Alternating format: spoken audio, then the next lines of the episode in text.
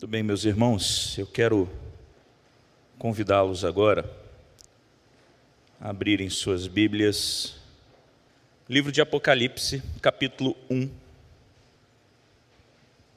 Nós leremos do versículo 9 ao versículo 20 de Apocalipse 1. Nós que estamos na nossa série de mensagens, os últimos dias, onde trabalharemos uma exposição do livro de Apocalipse. Né? Já estamos, na verdade, fazendo essa exposição. Semana passada tivemos a nossa primeira mensagem da série, que foi de Apocalipse 1, versículos de 1 a 8, e hoje a segunda mensagem da série. Por que os últimos dias? Em meio a tantas coisas que têm acontecido nesses tempos, né? a contar, por exemplo, essa pandemia que nós temos vivido, muitas pessoas têm dito assim: ah, chegou a hora, Jesus está voltando. Nós vivemos os últimos dias. E a questão é que, biblicamente, isso é verdade, nós vivemos os últimos dias, desde a primeira vinda de Cristo até a sua segunda vinda. Vivemos o que a palavra de Deus chama de os últimos dias. E Apocalipse é um livro que não fala só de coisas que acontecerão no futuro, como muita gente acha. Aí começa a fantasiar aquele monte de coisa por conta das figuras de linguagem usadas ali, é, da, da, dos símbolos usados. Aí fantasiam tantas coisas. Porque o livro de Apocalipse é o livro mais mal interpretado que nós temos na história da igreja. Por conta disso, pessoas não leem da forma correta, não enxergam da forma correta que o texto tem dito. E é isso que nós estamos propondo aqui fazer fazer a leitura correta e ver o que o Senhor tem a falar para nós através desse texto sagrado. Apocalipse, capítulo 1, versículos de 9 a 20. A palavra de Deus diz assim: de 9 a 20. Eu, João, irmão vosso e companheiro na tribulação, no reino e na perseverança em Jesus, Achei-me na ilha, de, na ilha chamada Patmos, por causa da palavra de Deus e do testemunho de Jesus. Achei-me em espírito no dia do Senhor e ouvi por detrás de mim grande voz, como de trombeta, dizendo: O que vês, escreve em livro e manda às sete igrejas: Éfeso, Esmirna, Pérgamo, Tiatira, Sardes, Filadélfia e Laodiceia. Voltei-me para ver quem falava comigo, e voltando, vi sete candeeiros de ouro, e no meio dos candeeiros, um semelhante a filho de homem, com vestes talares, e cingido à altura do peito com uma cinta de ouro. A sua cabeça e cabelos eram brancos como a alva lã, como neve, os olhos como chamas de fogo os pés semelhantes ao bronze polido, como que refinado numa fornalha, a voz como voz de muitas águas. Tinha na mão direita sete estrelas, e da boca saía-lhe uma afiada espada de dois gumes. O seu rosto brilhava como o sol na sua força. Quando vi, caí a seus pés como morto. Porém, ele pôs sobre mim a mão direita, dizendo: Não temas, eu sou o primeiro e o último, e aquele que vive. Estive morto, mas eis que estou vivo pelos séculos dos séculos, e tenho as chaves da morte do inferno. Escreve, pois, as coisas que viste, e as que são, e as que hão de acontecer depois destas. Quanto ao mistério das sete estrelas que viste na minha mão direita e os sete candeeiros de ouro. As sete estrelas são os anjos das sete igrejas, e os sete candeeiros são as sete igrejas. Eu quero nesse momento convidar você para mais uma vez orar comigo. Vamos orar. Senhor, a tua palavra está diante de nós, e eu quero nesse momento pedir ao Senhor que aplique em nossos corações conforme a tua vontade nessa noite. Oramos em nome de Jesus. Amém.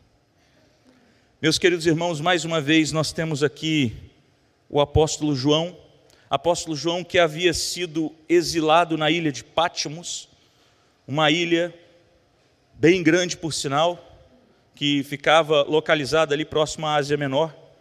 Essa ilha que servia de prisão para aqueles perversos ou piores dos criminosos do Império Romano ou inimigos de, de Estado. Eles muitas vezes eram exilados lá, eram enviados para lá, e as pessoas ficavam ali nessa ilha que era mesmo muito grande em proporções. E João foi enviado para essa ilha para pagar uma pena, para ficar lá. No tempo ainda do governador Domiciano, final do, do, do, do reinado do imperador Domiciano em Roma, que tanto perseguiu a igreja de Cristo, João então é enviado para essa ilha, para cumprir o seu exílio lá, porque ele não se dobrava diante da autoridade do, é, do imperador como sendo seu senhor, e ele dizia que o único senhor dele era Cristo, e isso fez com que ele fosse exilado na ilha de Patmos.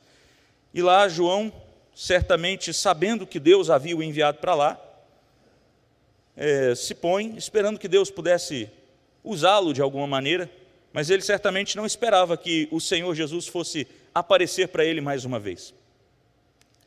Isso aqui já tinham se passado algumas décadas desde que Jesus tinha ressuscitado, ido do assunto aos céus. Então, João já não via o Senhor Jesus há muito tempo, mas o, é, João reconhece claramente o Senhor nessa visão que ele tem. Só que agora ele vê um Jesus diferente daquele Jesus que ele tinha visto pela última vez, porque ele vê um Jesus num corpo completamente glorificado. Ele vê Jesus na sua majestade, após ser coroado Rei dos Reis e Senhor dos Senhores. E o texto vai falar disso. E é interessante que João ele começa dizendo assim: Eu, João, e ele está afirmando quem é que está escrevendo isso daqui.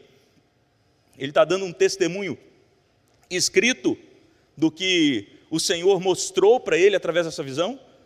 E ele diz algo aqui muito precioso desde o início, porque ele coloca assim: Eu, João, irmão vosso e companheiro.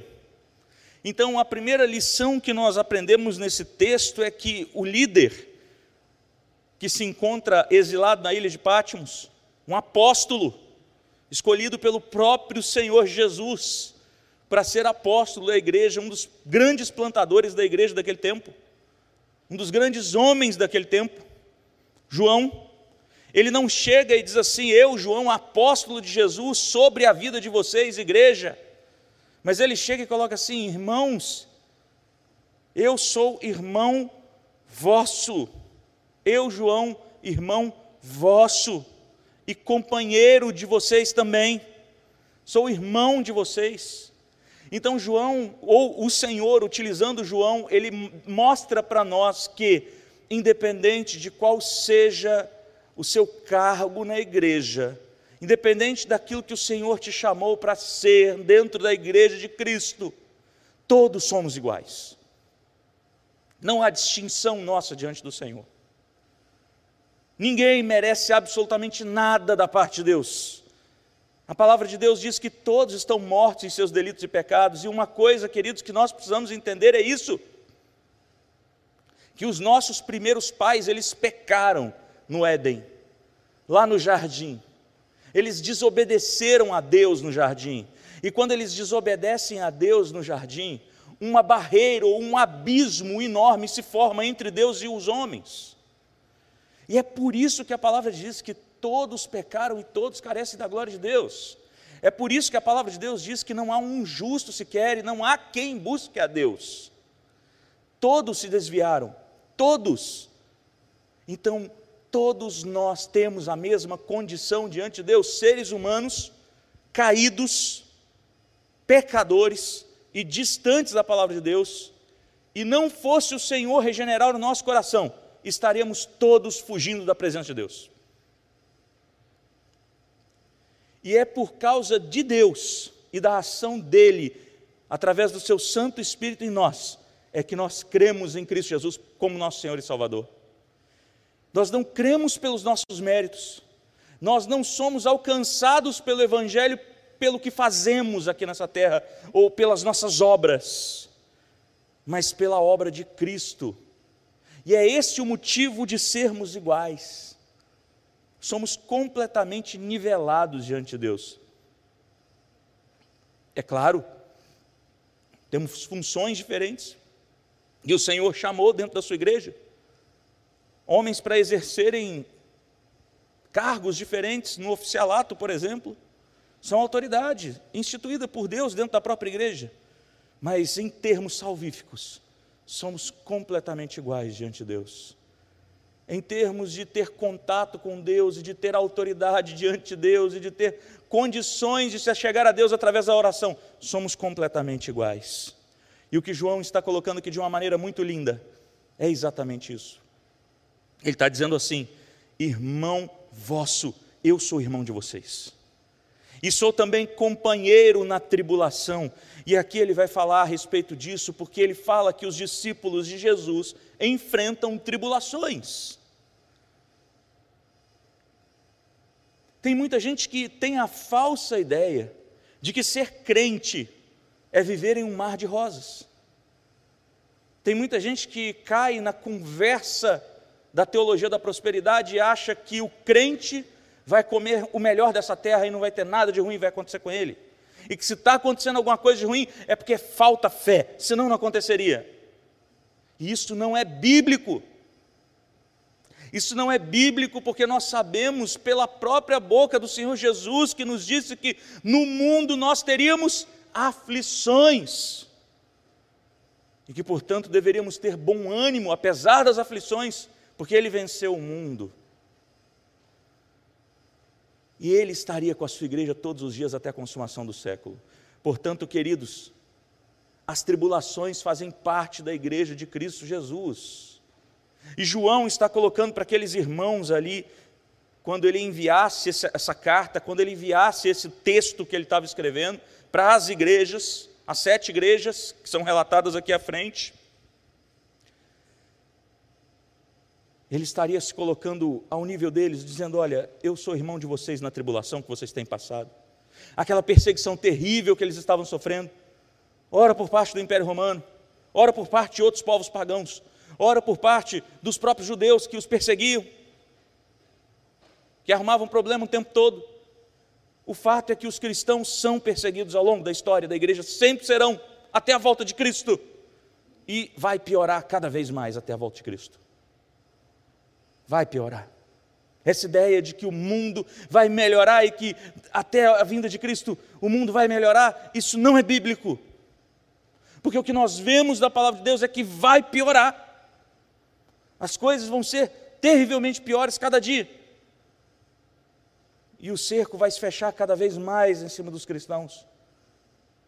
Mas a perseverança está aí, a gente já fala dela. O fato é que a tribulação existe. E ele coloca assim que ele é companheiro na tribulação e ele é companheiro também no reino. Mais uma vez nós vemos aqui João falando do reino de Deus inaugurado. O fato é que ele coloca para as igrejas aqui que ouviriam da sua parte, através dessa carta que ele estava enviando, que todos faziam parte do reino de Deus, assim como eu e você fazemos. Com a primeira vinda de Cristo, o reino de Deus é inaugurado e nós temos um Senhor que está sentado no trono e que Ele é o governante extremo, o governante superior a todos os outros, é aquele verdadeiro governante que governa todas as nações, que governa todo o universo ao mesmo tempo, e tudo está debaixo do seu domínio. O nosso Rei, o Senhor Jesus, Rei dos Reis e Senhor dos Senhores. Mas o reino está instaurado, e portanto, se o reino está instaurado, nós deveremos fazer aquilo que ele mandou a gente fazer, que é anunciar o Evangelho, pregar o Evangelho a todos os povos, seguir dando testemunho acerca de Cristo diante de todos os povos, usar do poder concedido a nós através do Santo Espírito de Deus para ser testemunha tanto em Jerusalém como em Judéia, Samaria e até os confins da terra. E é exatamente isso que a igreja precisa ser o tempo todo só que enquanto a igreja dá testemunho acerca de Cristo, a perseguição se levanta mais forte contra ela. Cada vez a igreja demonstra mais fidelidade acerca da palavra de Deus, para com a palavra de Deus, acerca de Cristo, falando do Evangelho, testemunhando. Mais e mais desafios são colocados. Mais e mais circunstâncias aparecem contrárias à igreja. Existe uma luta de fato, mas ao mesmo tempo sabemos que, assim como tem tribulação, como estamos vivendo no reino, João também coloca que ele é companheiro na perseverança em Jesus. Em Jesus. É por causa de Cristo que nós somos perseverantes. É por causa da obra que ele executou que nada vai impedir o avanço do evangelho. É possível que o Satanás e seus aliados consigam deter o pregador em dado momento, mas eles não conseguirão deter o Evangelho. O Evangelho, que é poder de Deus para a salvação de todo aquele que crê, será anunciado. Se uma pessoa não vai, outra vai. O fato é que, enquanto os eleitos não forem alcançados, até o último eleito, o Evangelho não vai parar de surtir o seu efeito e de alcançar os corações. Existe uma perseverança por parte de Cristo Jesus em nós, que através do Teu Santo Espírito nos conforta, nos consola, nos traz paz em meio às tribulações que nós vivemos nessa vida. Existem inúmeras tribulações, como eu falei aqui, essas tribulações são de ordem diversa, não apenas a perseguição, mas problemas que enfrentamos, luto, lutas, enfermidades, problemas familiares, problemas financeiros e tantas e tantas coisas que se levantam ao longo da nossa vida, dificultando a nossa caminhada, mas o Santo Espírito de Deus que está em nós nos conforta, nos consola e faz com que Jesus esteja presente em nossas vidas para nos conduzir nesse caminho tão complicado e complexo que vivemos. E assim como Jesus fez com Pedro naquele mar tempestuoso, onde ele andava por cima das águas, e ele vira para Pedro e diz assim: Vem! E Pedro, pelo poder de Jesus, anda por sobre aquelas águas. Ele faz comigo e com você, através da ação do Espírito Santo em nós, nos fazendo andar sobre as águas, nos fazendo nos conduzindo, nos guiando nesse mundo tempestuoso, cheio de tribulações e sabe por que ele faz isso? Porque esse é o reino dele. Ele é o rei. Ele é o Senhor sobre todas as coisas. E o apóstolo João continua dizendo assim: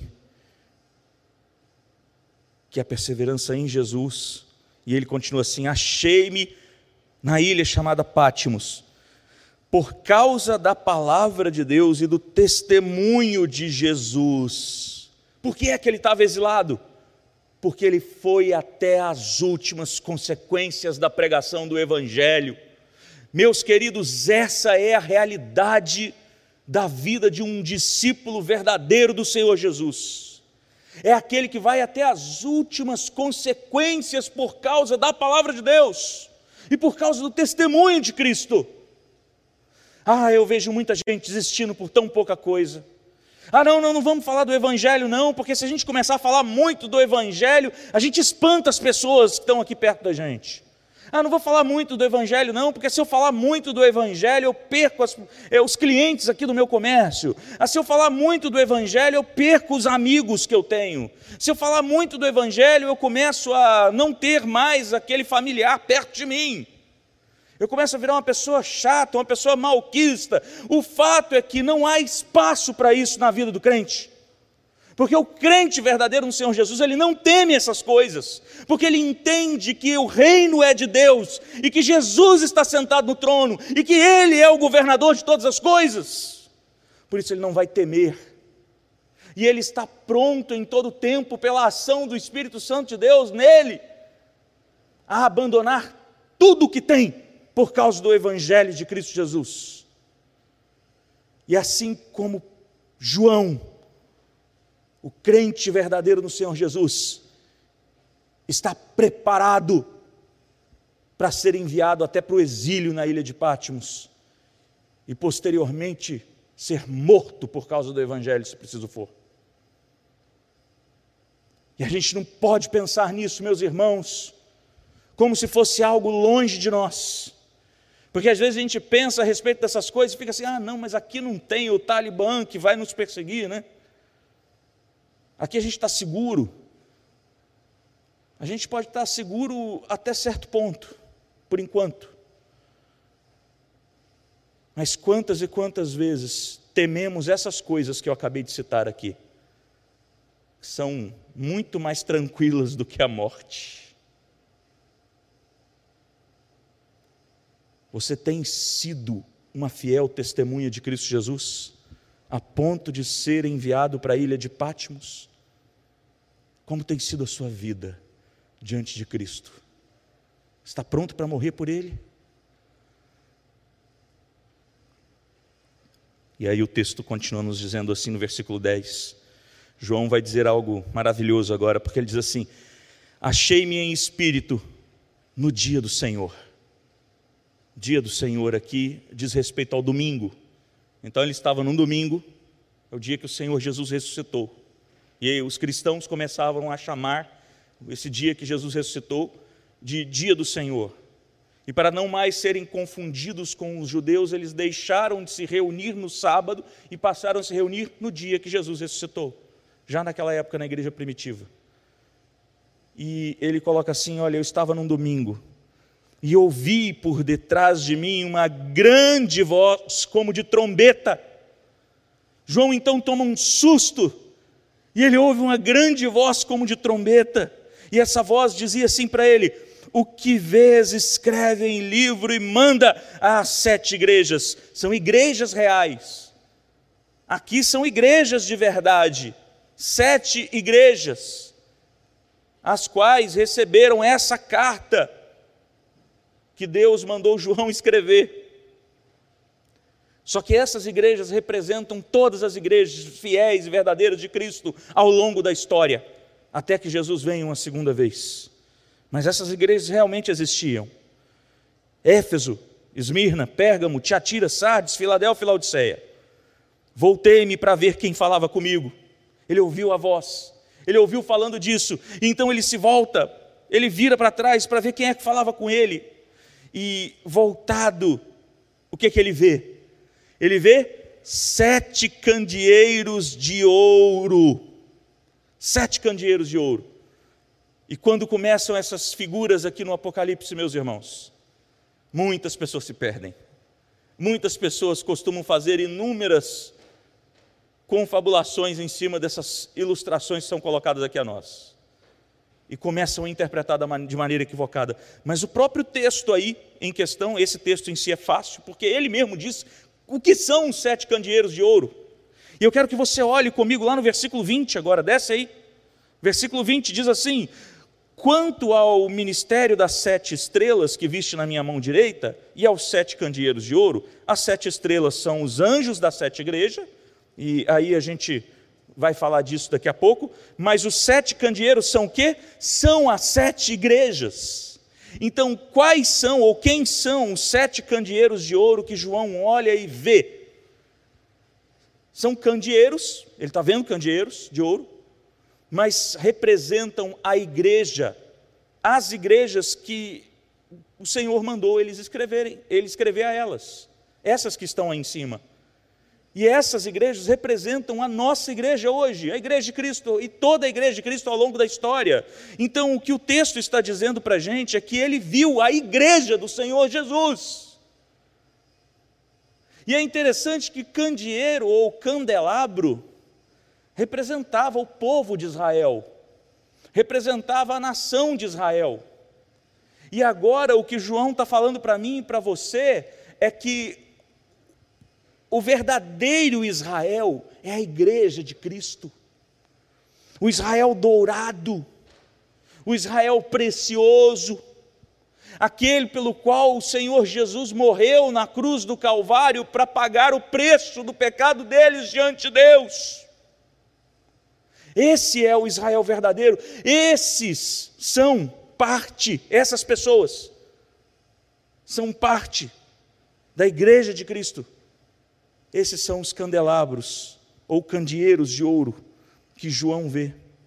E uma coisa interessante é que ele não vê só a igreja de Cristo, ele não vê só o povo de Deus, mas ele vê no meio desses, desse povo, no meio dessas pessoas, no meio da igreja de Cristo Jesus, ele vê alguém semelhante ao filho de homem. Tinha uma figura humana, ele vê uma figura humana, e ele vê alguém com vestes talares, cingido à altura do peito com uma cinta de ouro. Ele vê alguém que representa ali como sumo sacerdote, como rei, como profeta. Ele vê o Senhor Jesus exercendo o seu pleno funcionamento do tríplice sacerdócio, do seu tríplice ofício, sacerdote, profeta e rei. E esse Senhor Jesus que ele vê, ele traz com ele, e ele coloca aqui algumas características de Jesus. E a primeira delas, ele coloca aqui a sua cabeça e cabelos eram brancos como alva lã, como neve. E aqui nesse momento, quando ele coloca a respeito disso, ele está falando acerca da eternidade.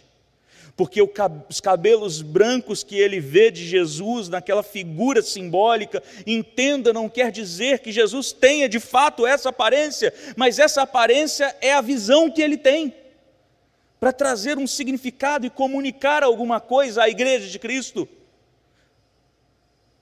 E esse cabelo branco, ele vê esses cabelos brancos que representam a eternidade. Ele está olhando para alguém que é eterno, para alguém que não tem princípio e que não tem fim.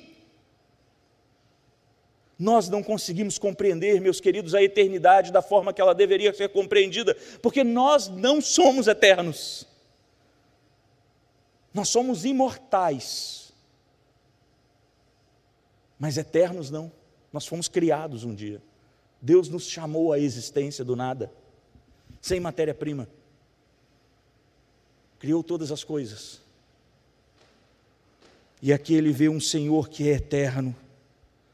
E ele vê os seus olhos também, olhos como chama de fogo, olhos que conseguem ver todas as coisas ao mesmo tempo olhos que olham para aqueles candelabros, para aqueles candeeiros de ouro, ou seja, olhos que estão olhando para a igreja. Então o que João está vendo é o Senhor Jesus que passeia no meio da sua igreja. Por isso mesmo ele disse: Eis que estarei convosco todos os dias, até a consumação dos séculos. Porque Ele é um Deus presente na vida da sua igreja. E Ele é um Deus que nos olha e que conhece tudo a respeito de nós. Não adianta escondermos absolutamente nada dos olhos dele, porque ele nos vê da maneira mais pura e mais límpida possível. Isso é maravilhoso demais. E ao mesmo tempo é uma grande, um grande peso, uma grande responsabilidade. Saber que o Senhor Jesus está nos olhando e que nos conhece de maneira que nem mesmo nós nos conhecemos. E o texto vai seguindo, ele vai dizendo assim: que os seus pés semelhantes ao bronze polido, como que refinado numa fornalha. E aqui ele está fazendo referência ao Deus Todo-Poderoso, que também é justo juiz, e que no tempo oportuno esmagará debaixo dos seus pés tudo aquilo que é contrário a Ele, inclusive os que não creram neles como Senhor e Salvador. É juiz, é justo, é dono de todas as coisas e coloca tudo debaixo da sua autoridade, porque Ele é Rei dos Reis e Senhor dos Senhores. E esse Jesus que caminha no meio da igreja é um Jesus que tem uma voz como de muitas águas. Ele é poderoso, ele é totalmente poderoso para fazer o que quiser. É Senhor sobre todas as coisas. E meus queridos, a igreja de Cristo precisa entender que nós não caminhamos sozinhos. Nós precisamos entender que a igreja não é nossa. Nós precisamos entender que nós não somos nada aqui, apenas servos de Deus. E que a igreja somos nós. e que a igreja tem um dono. Ela tem um dono e ela tem um rei. E esse rei está no meio dela. Se faz presente pela ação do Espírito Santo, mas também se faz presente no meio dela quando lhe apraz. Ele é o Senhor de todas as coisas. E é isso que a igreja do Senhor Jesus precisa compreender e aí ele ainda diz no versículo 16 algo precioso demais: que na mão direita ele tinha sete estrelas. Agora ele não está falando mais dos candeeiros, ele está falando de sete estrelas. E aqui é interessante que a gente volta lá para o versículo 20. E o versículo 20 vai dizer para a gente que as sete estrelas são os sete anjos das sete igrejas, ou são os anjos das sete igrejas. Cada igreja tem um anjo. E quem são esses anjos? E aqui eu preciso trazer isso para vocês, é uma informação muito importante, para que não haja nenhum problema interpretativo. Existem duas linhas dentro da, da, da, nossa teologia, da teologia reformada. Alguns que acreditam que os sete anjos são literalmente sete anjos que havia lá naquela igreja, nas igrejas lá na época, e logo cada igreja existem anjos ministradores que cercam a sua igreja, que executam ordem de Deus ali naquela igreja. Existem pessoas que creem assim, e isso é completamente possível. Mas existe uma outra linha que crê que os sete anjos, ou que o anjo de cada igreja, é o pastor daquela igreja. Está certo que em nenhum outro momento da Escritura o líder da igreja, o pastor da igreja é chamado de anjo, mas também é possível que seja. Porque João está escrevendo àquelas igrejas, e então os pastores teriam os receptores do documento e eles que leriam o documento para aquelas igrejas, porque era assim que funcionava.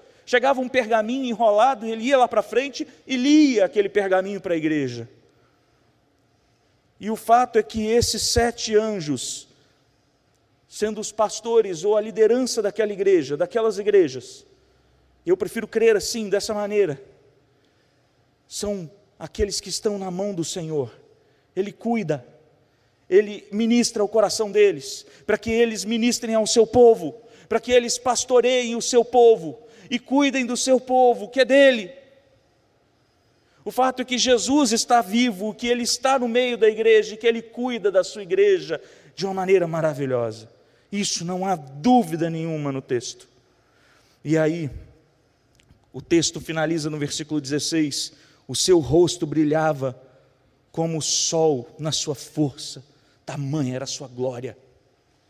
E João, quando contempla então esse Deus Todo-Poderoso, não era aquele Jesus que ele viu pela última vez, mas agora era o Jesus na sua forma plenamente glorificada como Rei dos Reis e Senhor dos Senhores. E ele então se curva diante da majestade de Jesus.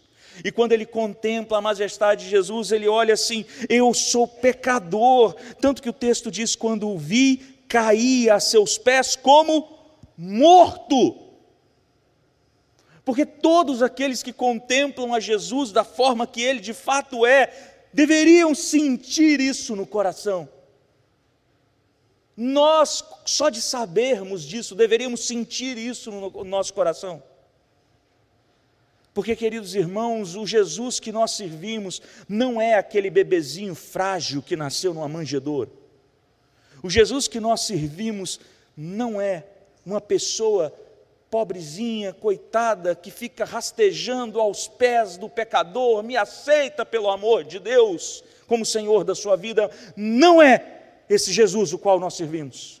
Mas o Jesus que nós servimos é o Jesus todo-poderoso que está sentado à destra de Deus Pai. E que do trono ele reina e governa todo o universo. Esse é o Jesus que nós servimos.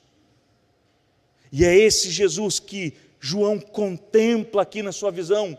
E então ele tem uma plena percepção de que ele está morto, completamente morto. E que ele não tem condição nenhuma por ele mesmo de se achegar a Deus. Todo ser humano, quando tem essa percepção de que não consegue se achegar a Deus, de que não consegue de fato saber quem Deus é, ele se coloca de joelhos diante dele e se deita como morto. Porque não podemos fazer nada para alcançar a presença de Deus por nossos próprios méritos. Estamos perdidos. Estamos completamente desligados de Deus, sem com qualquer condição de chegar até Ele. Talvez você tenha entrado aqui essa noite sem compreender completamente ou corretamente o Evangelho. Mas parte das boas novas passa por entender as más notícias. E as más notícias dizem para a gente que, sem Cristo, o seu destino é o inferno. Sem Cristo, o seu destino é a morte eterna. Sem Cristo você não é nada. Mas esse Jesus, ele não é só um Jesus todo-poderoso, mas ele é um Jesus misericordioso e gracioso, que põe a mão direita sobre João e diz para ele assim: Não temas, João, eu sou o primeiro e o último, o Alfa e o Ômega, princípio e o fim, é isso que ele está dizendo. E aquele que vive, e aí ele vai dizer: Estive morto, mas eis que estou vivo pelos séculos dos séculos.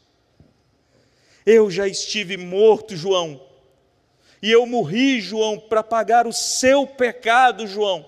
Portanto, não temas ele está virando para mim e para você e dizendo assim: não temas, porque eu morri para pagar a sua dívida diante de Deus. Sem o meu sacrifício, certamente você estaria morto, mas por conta da obra que eu executei, você não está.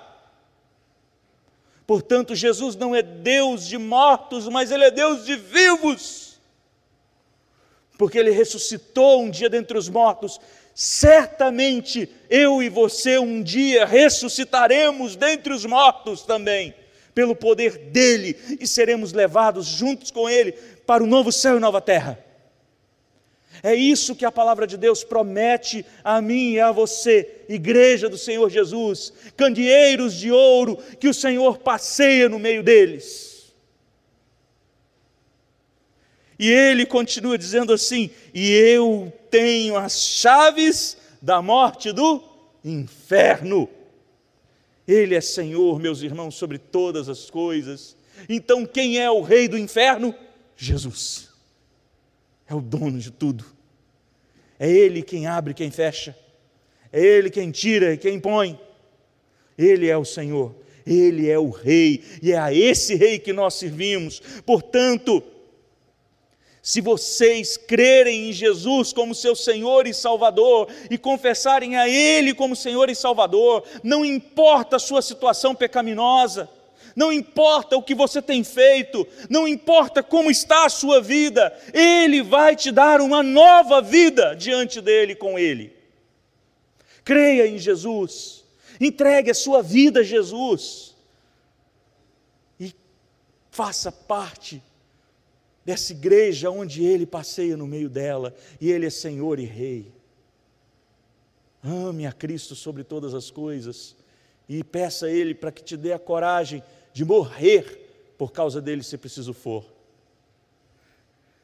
E o texto continua dizendo assim, versículo 19: Escreve, pois, as coisas que viste, e as que são, e as que hão de acontecer depois destas. Portanto, ele manda João escrever: escreve as coisas que você viu, as que já estão no passado. Fala sobre as coisas que têm acontecido agora, no presente. E também fale aqui nesse livro das coisas que irão acontecer um dia. E é disso que a gente precisa, irmãos. Precisamos conhecer o passado, conhecer o que Cristo já fez por nós, para compreendermos como devemos viver aqui, nesse tempo em que nós estamos sem perder a esperança no futuro e a esperança de um dia estarmos todos totalmente libertos do pecado, vivendo num tempo novo, pela eternidade, com o nosso Senhor e Rei, Jesus Cristo, o Todo-Poderoso. Em nome de Jesus. Amém e amém.